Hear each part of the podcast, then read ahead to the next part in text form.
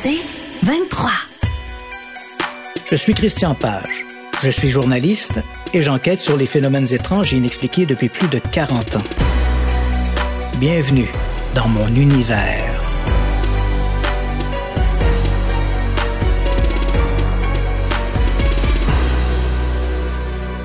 Ricardo Capovilla lève les yeux. Le dirigeable n'est plus qu'à quelques dizaines de mètres de la côte. Son enveloppe argentée accuse une certaine déformation, indiquant une perte d'hélium. Les hélices de ses moteurs latéraux sont immobiles. Son câble d'arrimage pendant l'eau et, le plus étrange, sa nacelle semble vide.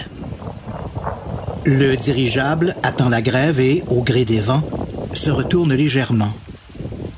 Ce n'est qu'à ce moment-là que Capovilla put lire l'inscription peinte en noir sur son enveloppe. US Navy L8. L'unique roue du train d'atterrissage roule sur la plage, la nacelle racle le sable et heurte un talus.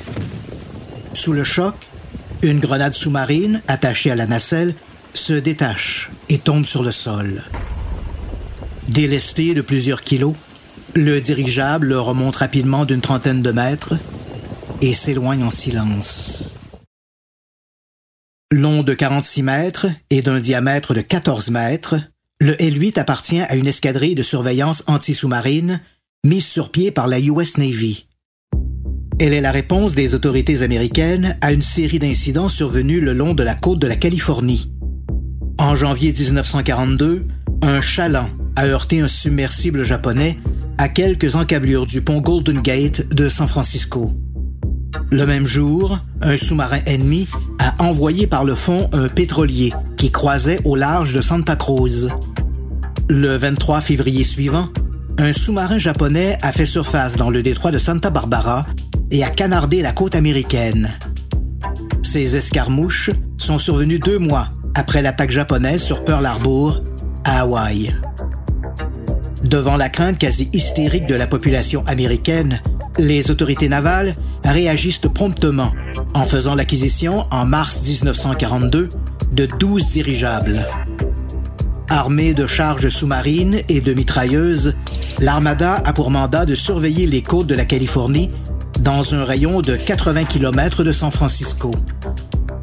Si un sous-marin ennemi est repéré, les hommes doivent forcer son immersion en lançant des charges explosives à la mer. Le matin du 16 août 1942, le L-8 est inspecté pour son vol quotidien. Comme d'habitude, on vérifie minutieusement les deux moteurs latéraux et les appareils de navigation. Puis l'équipage, composé du lieutenant Ernest DeWitt Cody, de l'enseigne Charles Ellis Adams et de l'officier James Riley Hill, monte à bord. Malgré son jeune âge, 27 ans, Cody est l'un des meilleurs pilotes de la côte ouest. En mai 1941, cantonné à la base de l'aéronaval de Lakehurst, au New Jersey, il a fait ses premières armes comme pilote de dirigeable souple. Cody a accumulé quelques 800 heures de vol. Son copilote, Charles Adams, 37 ans, est un nouveau venu dans l'escadrille.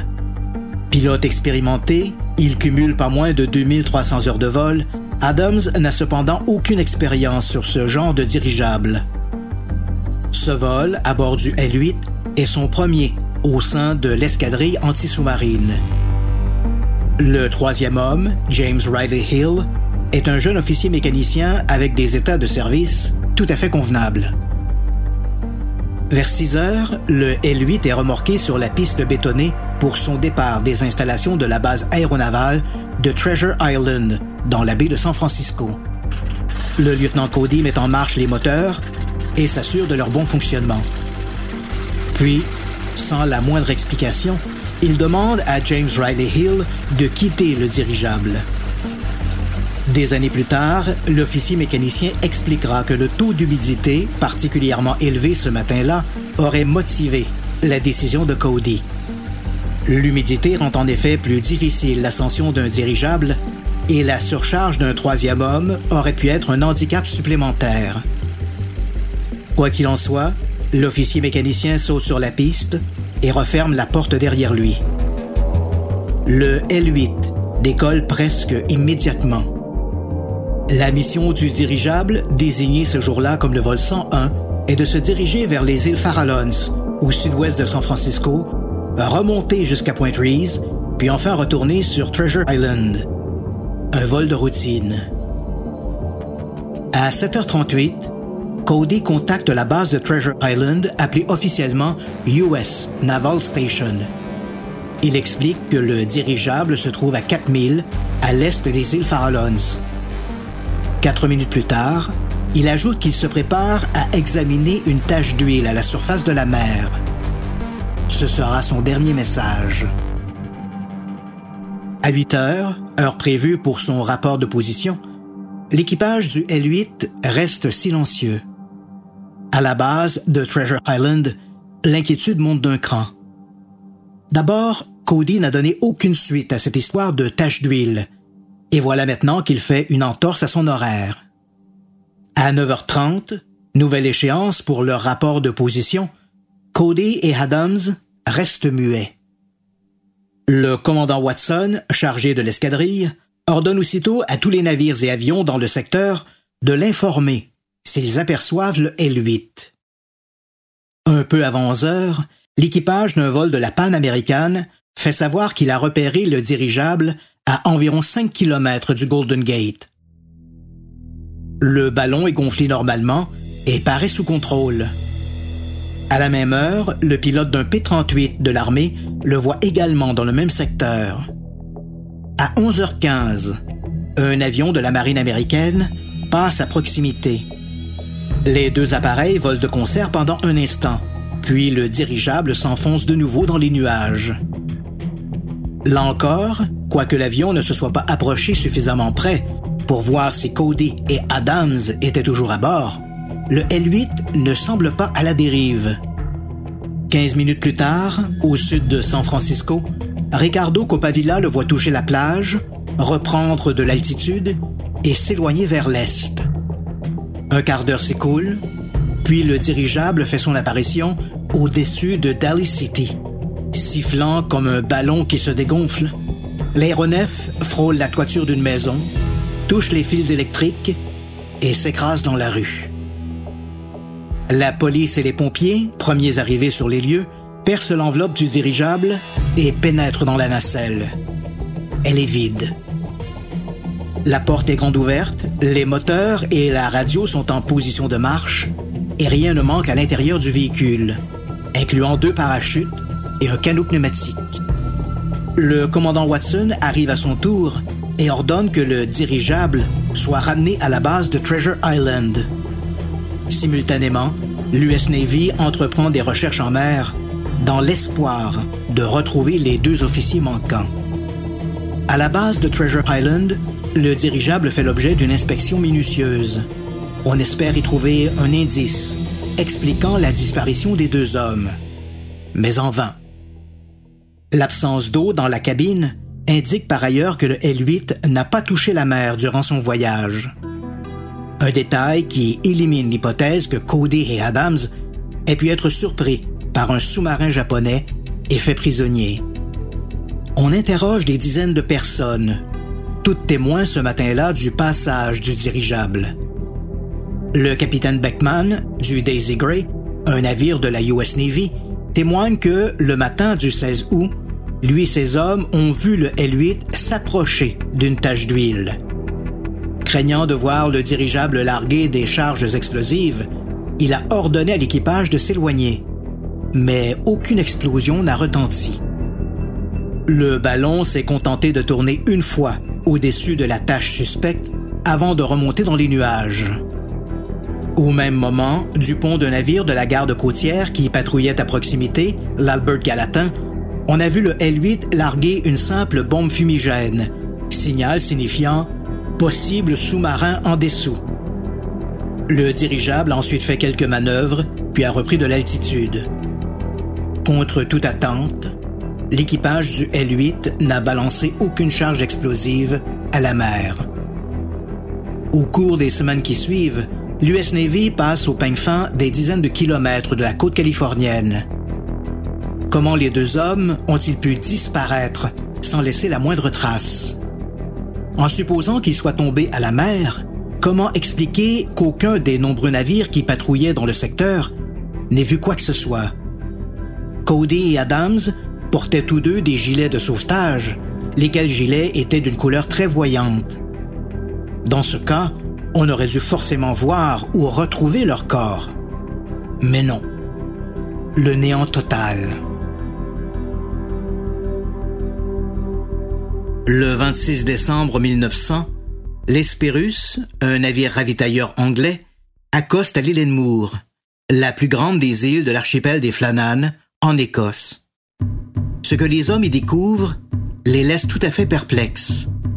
Les trois gardiens chargés de l'entretien du phare, Thomas Marshall, James Ducat et Donald MacArthur, ont disparu.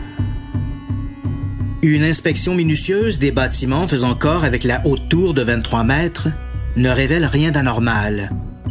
On note seulement que deux des trois cirés, ceux de Marshall et de Ducat, sont manquants, et que dans la pièce tenant lieu de salle de séjour, un fauteuil a été renversé. Dans l'antre du foyer, des cendres froides et de vieux bouts de papier indiquent qu'on n'y a plus fait de feu depuis plusieurs jours. L'enquête préliminaire du Bureau des phares du Nord, le BPN, révélera que le 15 décembre 1900, l'équipage d'un vapeur anglais avait noté que le phare était déjà éteint à ce moment-là. Toutefois, sur place, un détail retient l'attention des hommes de l'Hespérus. Sur le registre quotidien du phare, dont la dernière entrée remonte au 15 décembre, Thomas Marshall, l'un des disparus, a rapporté toute une série d'incidents étranges. Il y est question de violentes tempêtes qui n'auraient frappé que l'île Moore. Marshall y souligne aussi le moral dépressif de ses deux compagnons, Donald MacArthur et James Ducat. Un détail qui ne sera pas sans importance dans l'échafaudage des rumeurs qui vont suivre. A priori, l'affaire semble insoluble. Les gardiens n'avaient aucun moyen de quitter l'île et, mis à part le phare, la seule construction de l'île, ils n'avaient aucun autre endroit où se cacher. En découvrant le phare abandonné, les marins de l'Hespérus ont l'impression que Thomas Marshall, Donald MacArthur et James Dockett ont simplement été gommés de la surface de la Terre. Les disparus du L8 et du phare de l'île Moore, dossier 16081942 et 26121900. Je me nomme Christian Page. Je suis journaliste et je m'intéresse aux phénomènes étranges et inexpliqués depuis plus de 40 ans. Bienvenue dans mon univers. 23. Je suis Christian Page. Je suis journaliste. Bienvenue dans mon univers.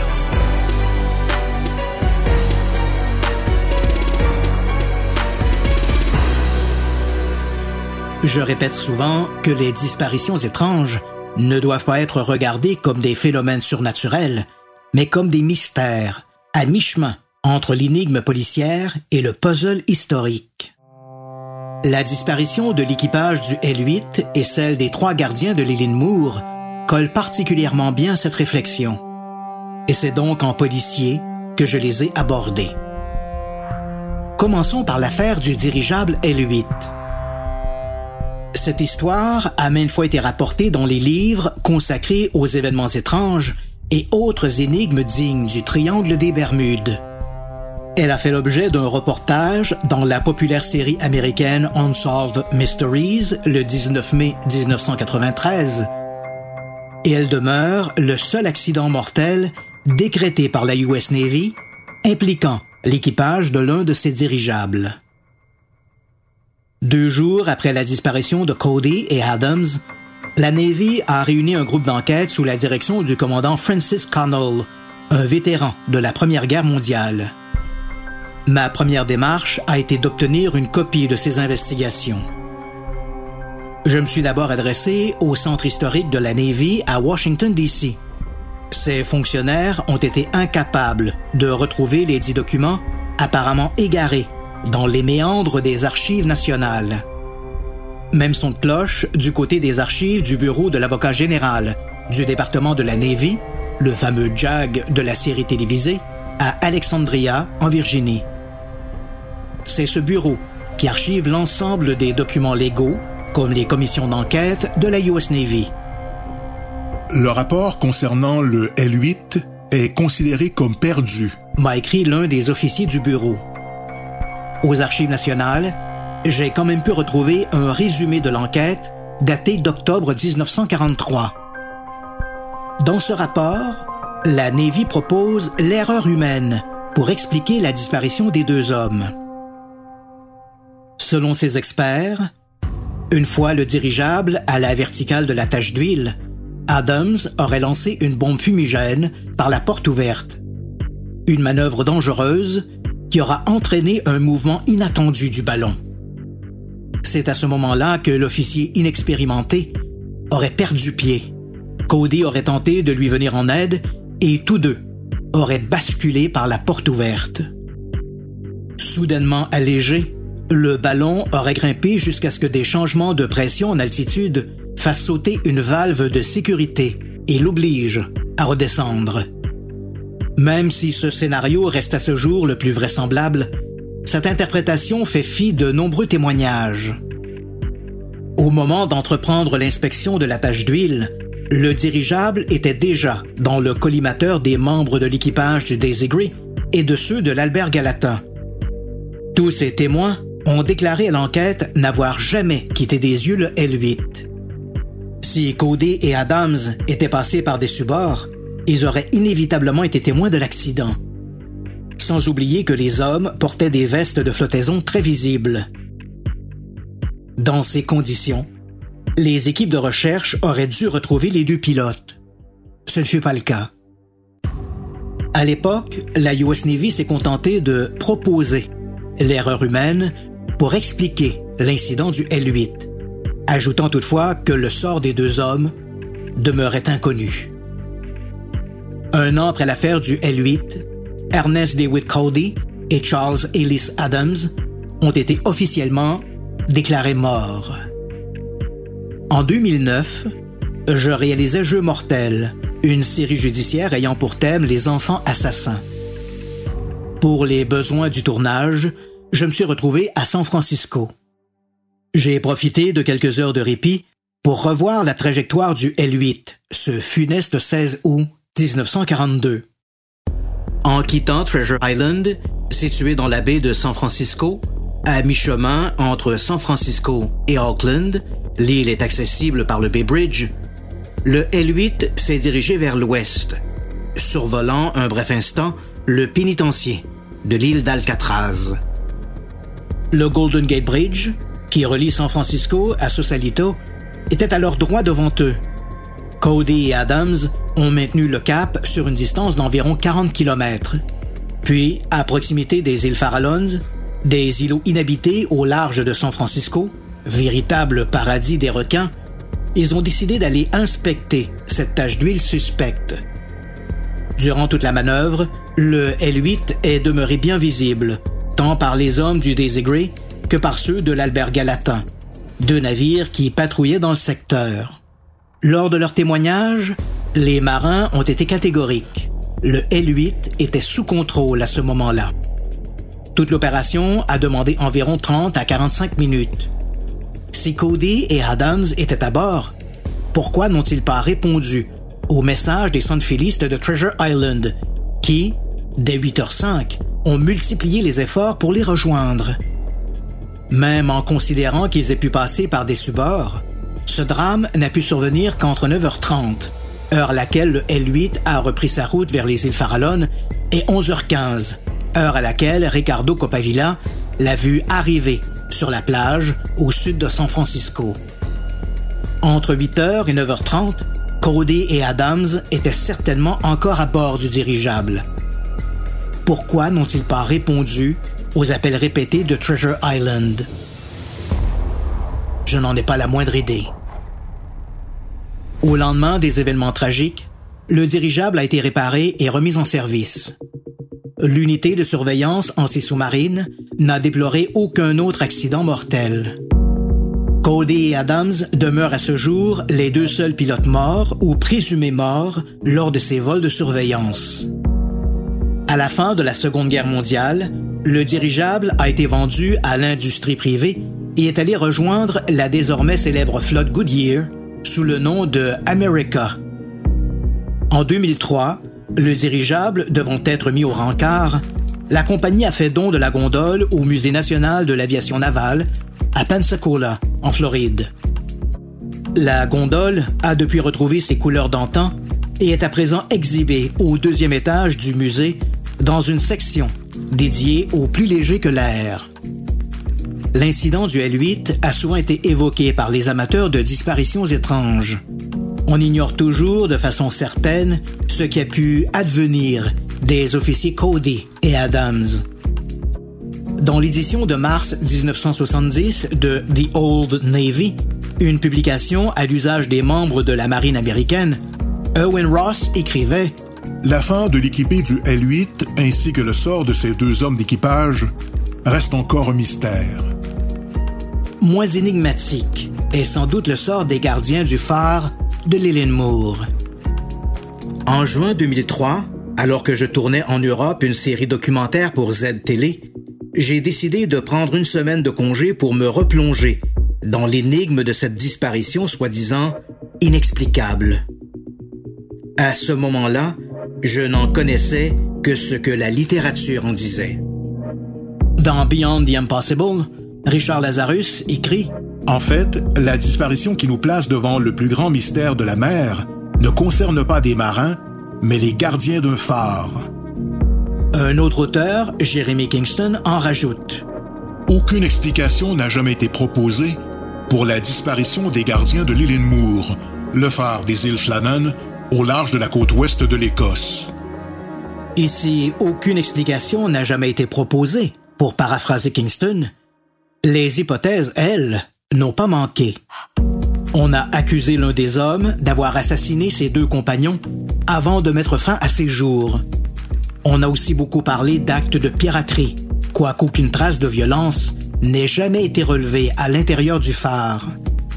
Plus récemment, autre temps, autre mœurs, ce sont les monstres marins et les extraterrestres qui ont été évoqués comme solution au mystère. En débarquant à Édimbourg, en Écosse, je me suis rendu au bureau des phares du Nord, le BPN, où j'avais pris rendez-vous avec Madame Catherine Moore, une agente administrative. Les locaux du BPN sont situés au 84 George Street, l'une des artères principales de la ville. Un phare miniature, installé au-dessus du porche, nous rappelle la vocation du bâtiment. À mon arrivée, mon hôtesse m'a remis un dossier de presse concernant l'histoire du BPN ainsi que divers documents ayant trait à la disparition des gardiens de l'île Moore. Elle et ses collègues en parlaient d'ailleurs comme de l'accident des îles Flannan. Au gré de ma discussion, Madame Moore m'a annoncé que le Pharos 9, l'un des navires ravitailleurs du VPN, était à quelques jours d'appareiller pour sa visite annuelle au phare de l'île Moore, maintenant entièrement automatisé. Si je le souhaitais, a-t-elle ajouté, le capitaine serait heureux de m'accueillir à bord. Les îles Flannan, se trouvant toutefois à quelques 130 000 nautiques, 230 km de la côte ouest de l'Écosse, je devais prévoir au moins trois jours pour le voyage. Quelques coups de fil, le temps de remettre à plus tard mon retour à Montréal, et j'étais en route pour Oban, sur la côte ouest, où était amarré le Pharos 9, un ravitailleur de 78 mètres de long. Aussitôt arrivé sur le bateau, un officier m'a installé dans une cabine.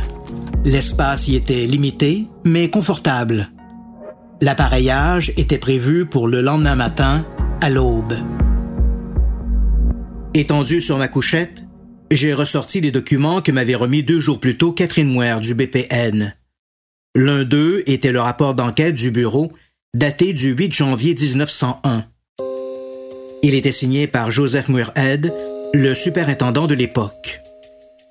Le document confirmait de manière générale les faits historiques.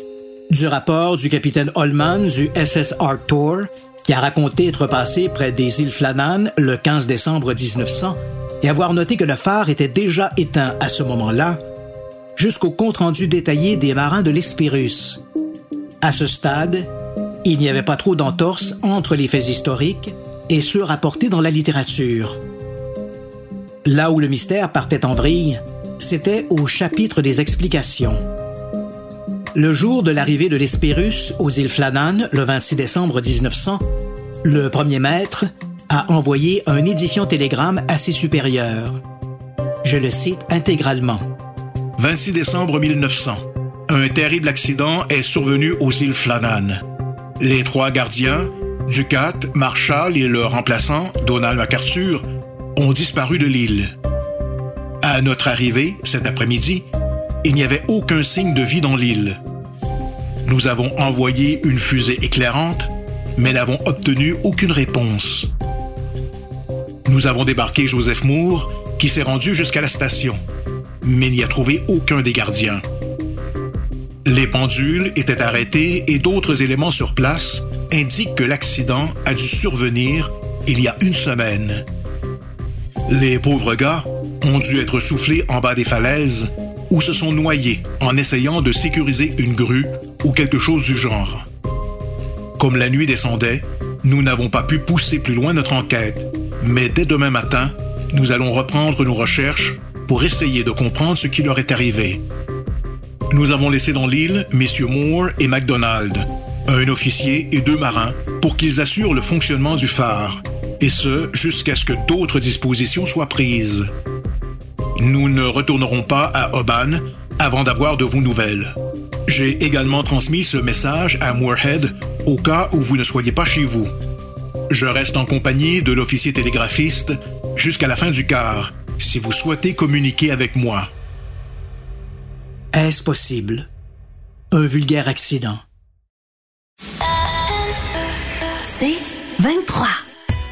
Je suis Christian Page. Bienvenue dans mon univers. Un vulgaire accident.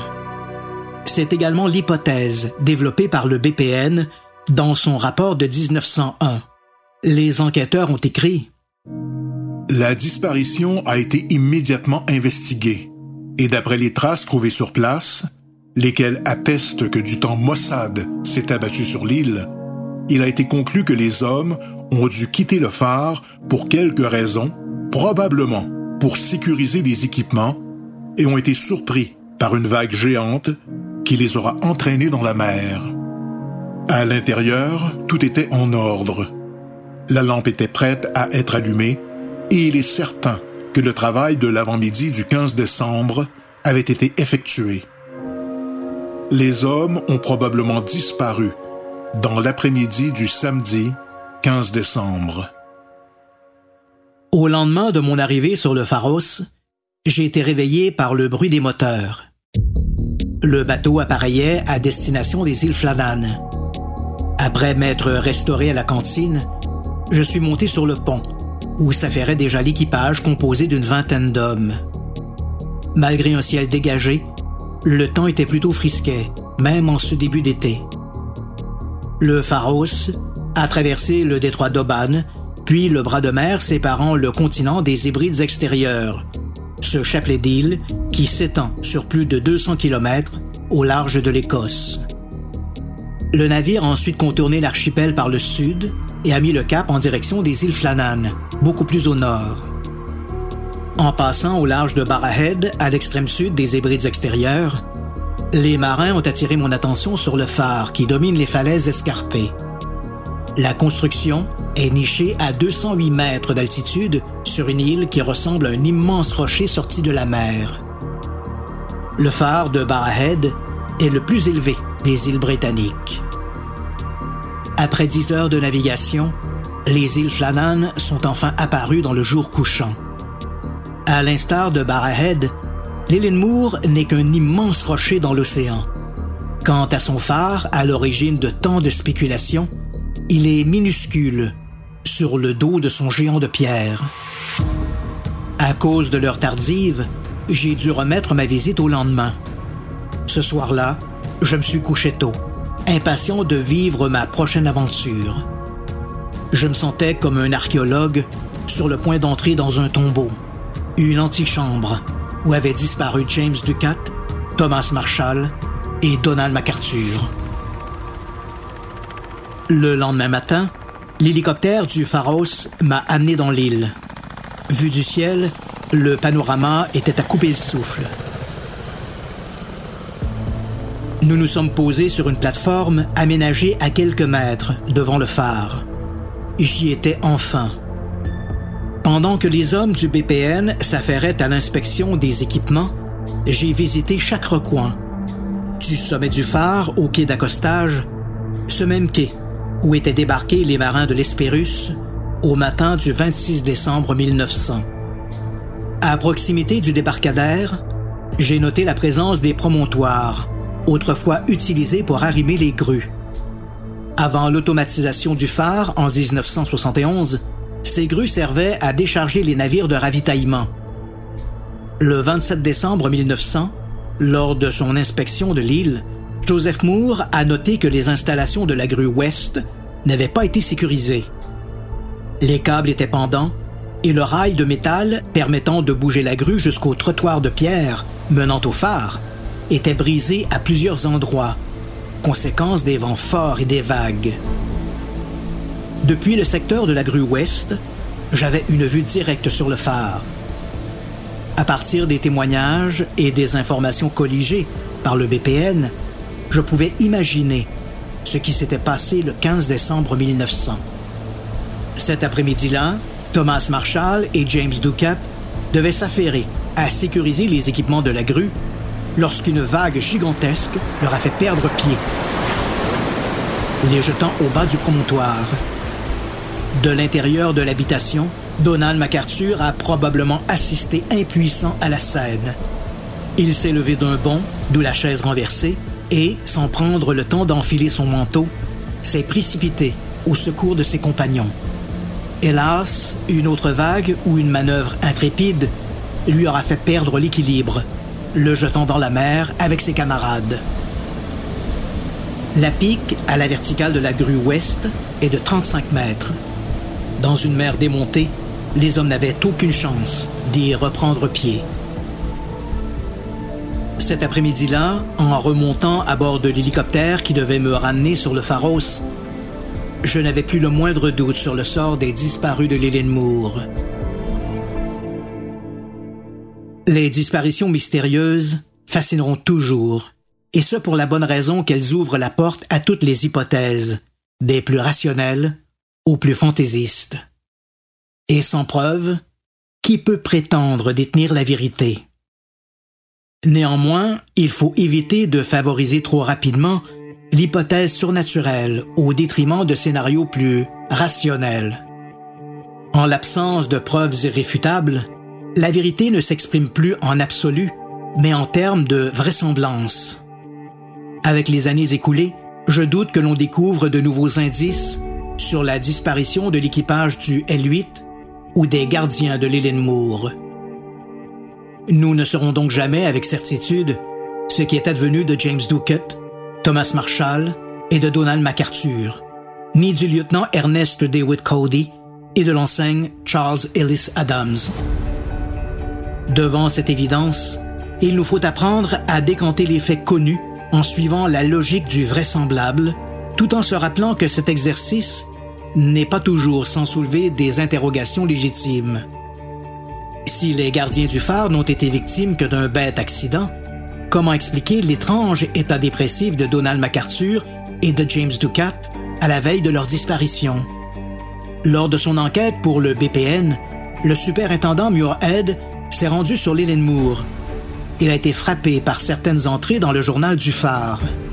En date du 12 décembre, Thomas Marshall a écrit que James Ducat était anormalement silencieux et que William MacArthur pleurait continuellement.